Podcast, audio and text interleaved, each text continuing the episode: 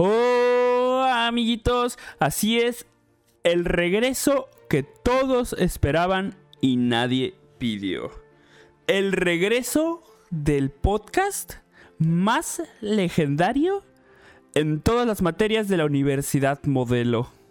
El podcast de Cristo, así es, claro que sí. Y estamos, como ya es costumbre, aquí con Krister. Hola, así es, así es. El legendario, el legendario regreso un semestre después del mismísimo y legendario podcast. ¿Cómo te sientes, Crister, hoy? Al respecto de este regreso. Un poco, un poco entusiasmado. Nervioso posiblemente. Bueno, son cosas que van sobre la marcha, ¿no? O sea, tú relájate, siéntate. Vamos a. O sea, siéntate aquí conmigo porque tú eres el copiloto de este podcast. O sea, al, final del día, ya sé que yo soy aquí como el locutor principal. Pero tú eres el copiloto y tenemos que llevar de la mano a, pues a nuestros radioescuchas, ¿no? Porque. de los motores. así es, así es, así es. Entonces es como. Let's go. bueno, para no hacer larga la cosa, para hacer largo los temas, eh, esta vez por desgracia no, no, no tenemos sponsor. Los muebles troncazo para que te sientes en los mejores troncos no está con nosotros hoy. Pero no importa, así pasamos directamente eh, a lo que ya sería los temas del podcast. Mira, para hoy el maestro Marcus nos dejó que habláramos sobre nuestro tema, sobre el proyecto que hemos llevado a cabo, pero hay que relacionarlo con lo que sería economía circular, mayor consumo energético y el, crecimiento del uso de productos digitales. Cosa que el tema, ojo, poco se habla, pero mucho se usa el, este último tema, ¿no? Sí, bueno, podríamos hablar de nuestro tema también, digo, nuestro proyecto. Sí, por eso mismo, de hecho lo dejé para el final, para, para la cereza del pastel en este caso. Mira, en este, eh, en este primer punto, que es, un orden estratégicamente acomodado, eh, porque empezamos nosotros con economía circular a platicar sobre este rollito de aquí de economía circular, pues primero hay que explicar qué es, en este caso, eh, el capitalismo. Este, ¿Quieres dar una idea tú? ¿La doy yo? Bueno, aquí yo no quiero decir nada de comunismo, capitalismo, socialismo, pero bueno. Eh, el capitalismo sí nos podría beneficiar un poco en nuestro proyecto, la verdad. Hablando ya seriamente. ok. Uh, ¿Cómo nos funcionaría? Bueno, nos ayudaría automáticamente a nosotros. No estaremos dependiendo de nadie. Pero eso no es parte del tema.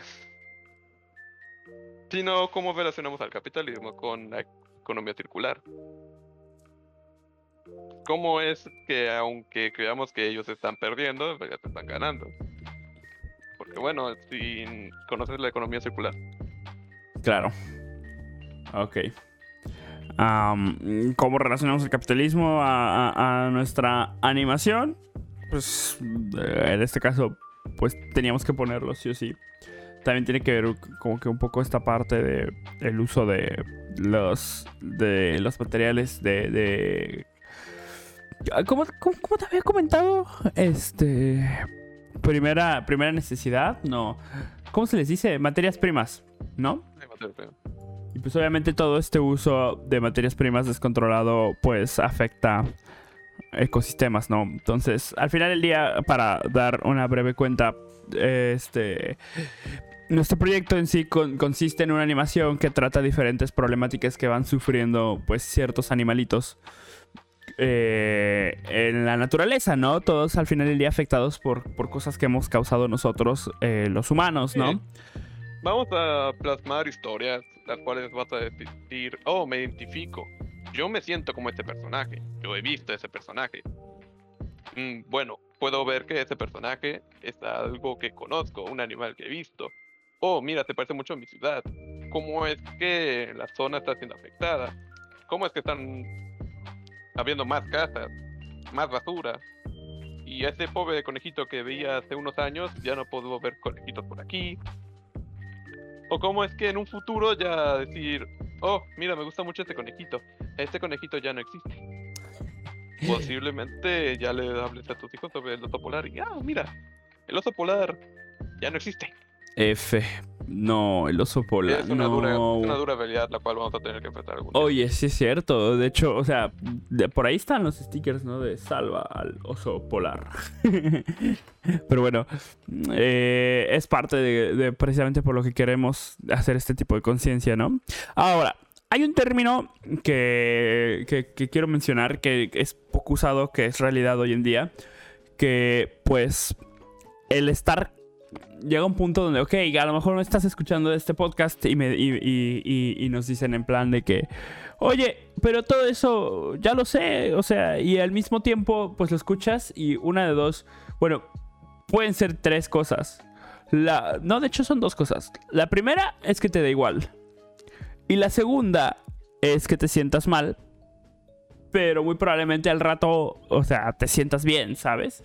Y, realmente es muy poco el porcentaje de gente que, que se llega a sentir mal y hace y toma acciones, ¿no? Bueno, de igual forma, que la gente ya está muy harta de ver todo el vato de, oh, hay que salvar al oso polar. Oh, tú también me has dicho que salvar al oso polar. Tú también. Y tú sí, también. claro. Y año con año salvemos al oso polar. Pero ¿qué pasa? No se está salvando al oso polar. No, la no, no. gente ya está harta de recibir la misma propaganda de salvar al oso polar. Un Así es. día tras día tras día.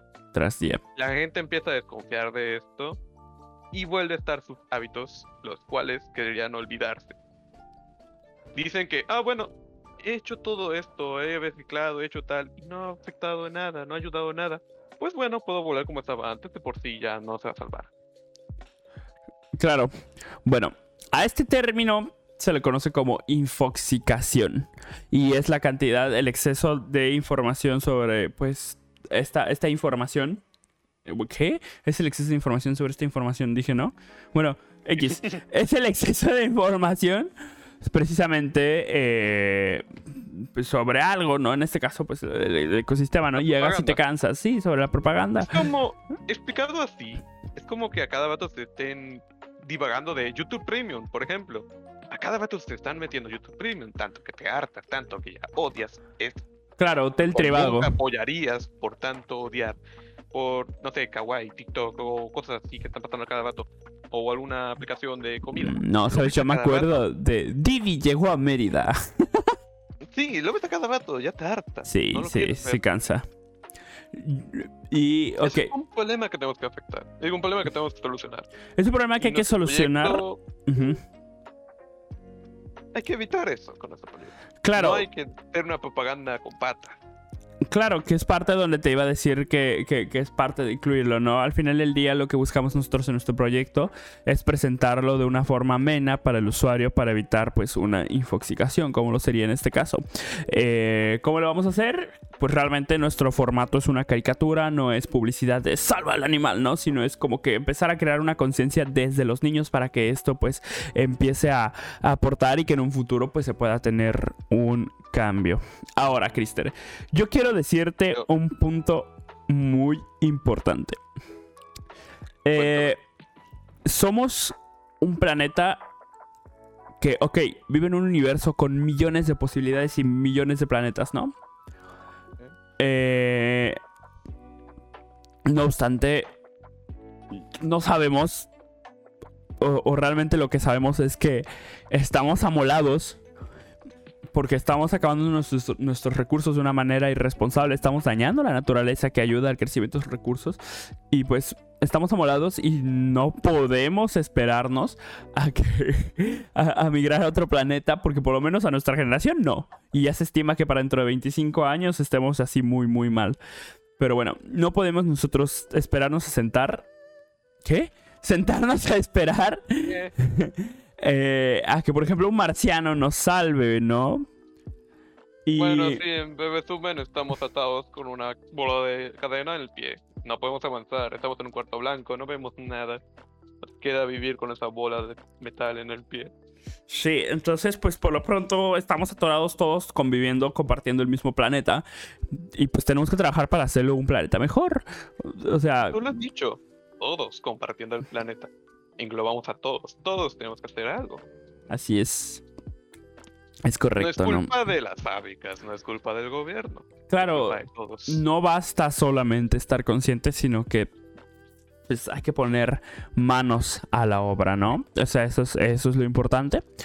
Y, y, pues también, ¿no? O sea, recalcar que nuestra tarea, nosotros todos como, como diseñadores, es prácticamente pues el, ayudar a, a- concientizar a esta gente para que también ellos puedan poner manos a la obra. Esa sería nuestra forma de poner manos a la obra, ¿no? Pero bueno. Ahora creo que llega la hora de como que la cereza del pastel de esta sección que es explicar cómo funciona relativamente la economía circular. ¿Quieres decirlo tú? ¿Quieres que lo diga yo? Bueno, sí puedo decirlo yo. ¿Y cómo será la economía circular? Bueno, puedo decir que para producir un auto o un teléfono, o mejor dicho, una computadora.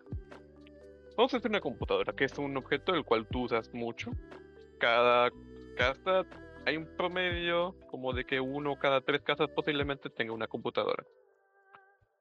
Para producirla, las fábricas necesitan materia prima. Extraen la materia prima. Esta materia prima se tiene que refinar.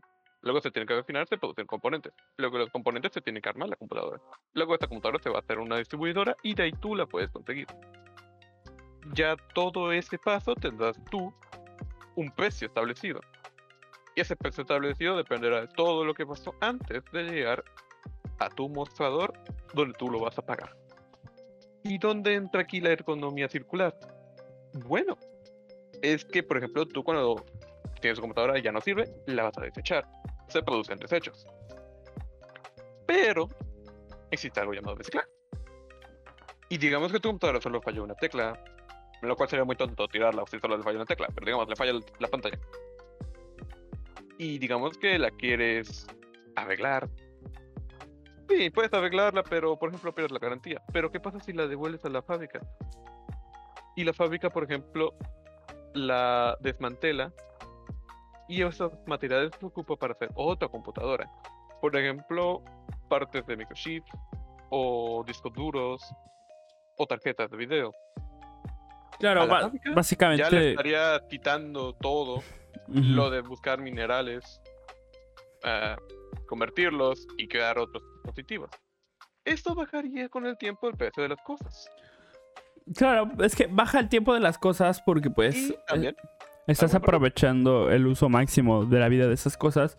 Y además, bueno, no sé si es lo que precisamente ibas a decir que era algo importante, pero al- a la hora de, de solo deshacerte de lo de solo lo que está roto, en ese Sí, momento eh, los desechos, los desechos pues son mínimos. Entonces, gastarías menos cosas, menos desechos. sí, menos tienes menos desechos, re- reusas piezas, te sale más barato, tienes una mejor computadora, uh, o sea, es un software realmente actualizado y, y pues, o sea, nos conviene a todos, ¿no? Las empresas ahorran, ganan más, este, a ti te sale Todos más barato. benefician. Ajá, todos salen beneficiados, es, Y es un recuerda, proyecto. Es un planeta donde todos vivimos. Es correcto, es correcto. Es muy importante, todos. Este, ok. A las personitas que escuchan el podcast, acá también, maestro Marcus, eh, podemos. eh, en este caso, eh, si usted gusta, o si el auditorio que escuche el podcast gustaría escuchar un poquito más de economía circular, está un video en YouTube propuesto por la compañía Cotec que es llamado eh, Economía Circular. Descubre lo que es antes de que reviente el planeta. Así lo pueden encontrar en YouTube, del canal de YouTube Cotec y es de la compañía pues Cotec. Ahora, vamos a pasar al segundo problema eh, con base en nuestra nues- nuestro proyecto, nuestro proyecto, ¿no? Eh, en este caso es el mayor consumo energético. ¿Qué es el consumo energético? Eh, en este caso voy a sacar una referencia. Según el portal Dexma, el consumo energético es toda la energía que es empleada para realizar una acción, fabricar algo o simplemente usar o habitar. ¿Ok? Eh, ahora, aquí es donde es importante remarcar porque Crister y yo empezamos a hablar aquí en Chrischu sobre la economía circular. Primero, ¿recuerdan cuando mencionamos qué pasaría si mandamos eh, estos objetos de regreso? O sea, tú agarras y puedes tener, por ejemplo, en tu celular una pila mucho mejor, ¿no? Por ejemplo. Ok, en este caso, si lo relacionamos con nuestro proyecto, imagínense que realmente es una animación. Tú dependes de un dispositivo, puede ser un dispositivo móvil, puede ser una laptop, puede ser una, una, una computadora de escritorio o algo así.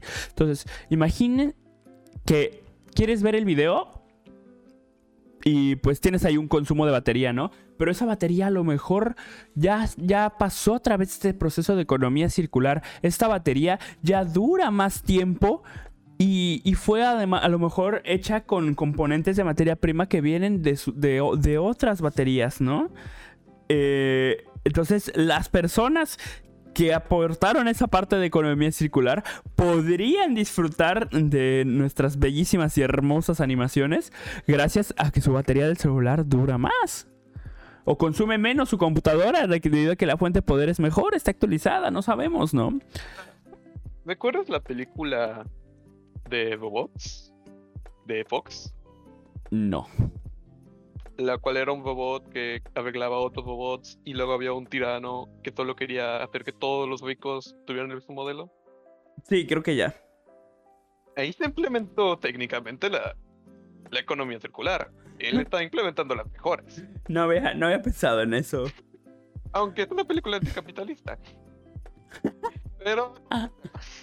Ok, ok, ok. Pero pasa, pero pasa, pero pasa. Como él decía, es que se tienen que mejorar.